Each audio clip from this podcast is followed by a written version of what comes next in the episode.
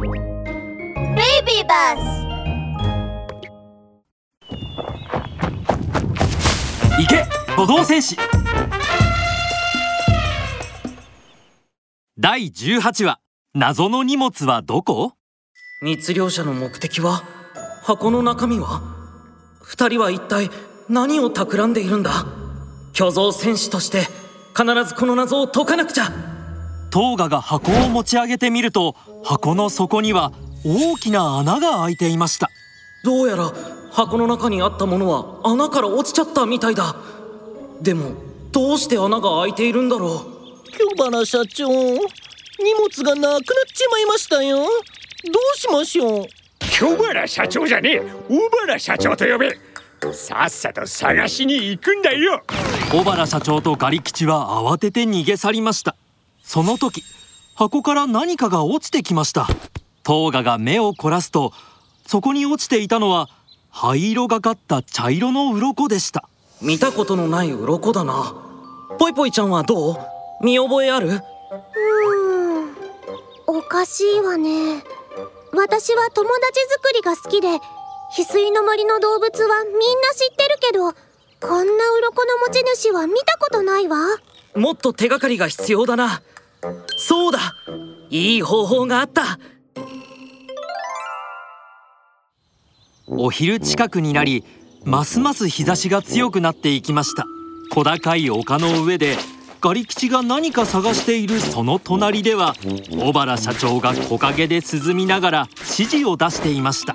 ガリ吉そこの石をどけろ。ああっちの石もだ。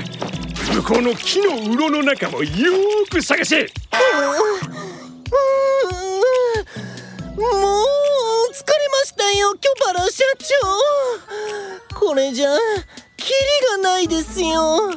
社長は探さないんすか？探すわけないだろ。これはそのあれあれあれあれあれあれあれ。お前を鍛えるためなんだぞ。考えてみろ。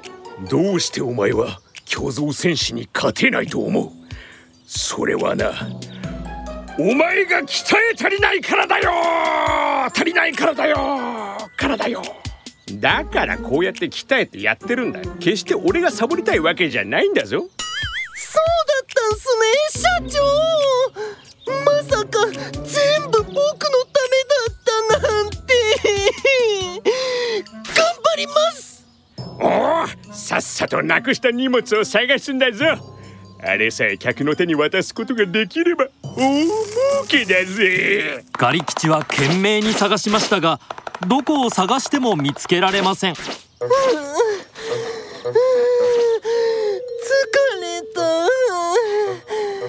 京原社長もうそこら中探しましたけど全然見つからないですよ。そんなわけないだろ。さっきこの辺りに逃げたのを見たんだぞきっとまだ探してないところがあるはずだ。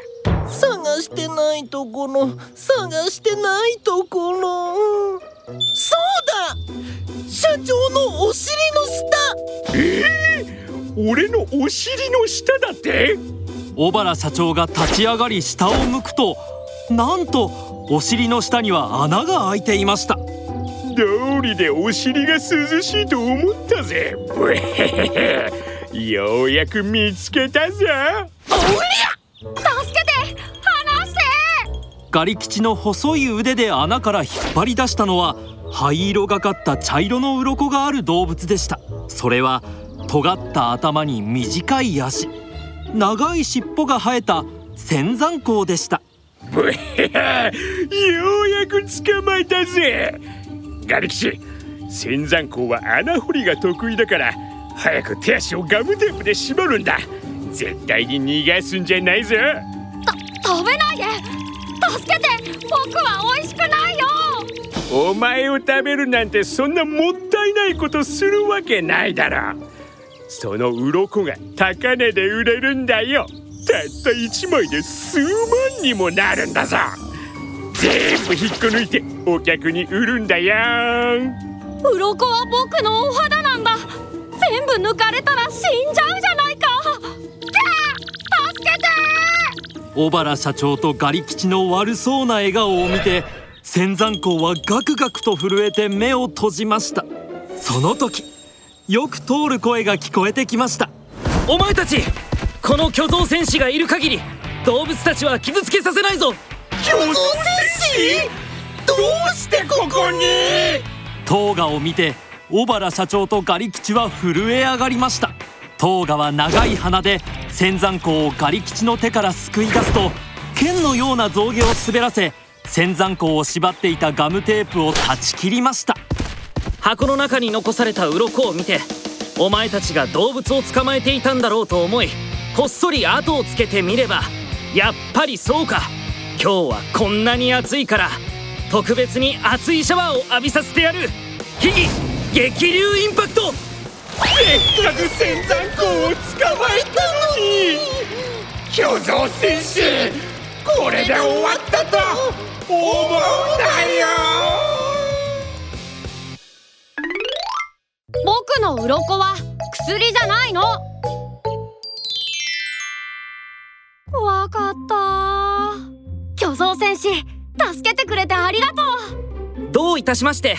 僕仙山公君に会ったの初めてなんだ。実は仙山湖はもともとそんなに珍しい動物じゃなかったんだけど密猟者に狙われすぎてどんどん数が減っちゃって今ではものすごく珍しい動物になっちゃったんだ。どうして密猟者に狙われちゃったの？仙山港の鱗が薬になるって勘違いした人のせいで密猟者たちに狙われちゃったんだ。でも科学者たちが調べたところ僕たちの鱗は人間の爪とほとんど同じ成分なんだって。だから薬にはならないんだ。そっか。本当に薬になるわけじゃないのに悪い人たちがお金のために仙山港を捕まえて病気の人たちも騙してるんだね。本当に悪い奴らだ。そうなんだ。みんなは騙されないでね。仙山港はお薬にならないしこれ以上捕まえられたら絶滅しちゃうんだ。絶対絶対僕たちのことを守ってね。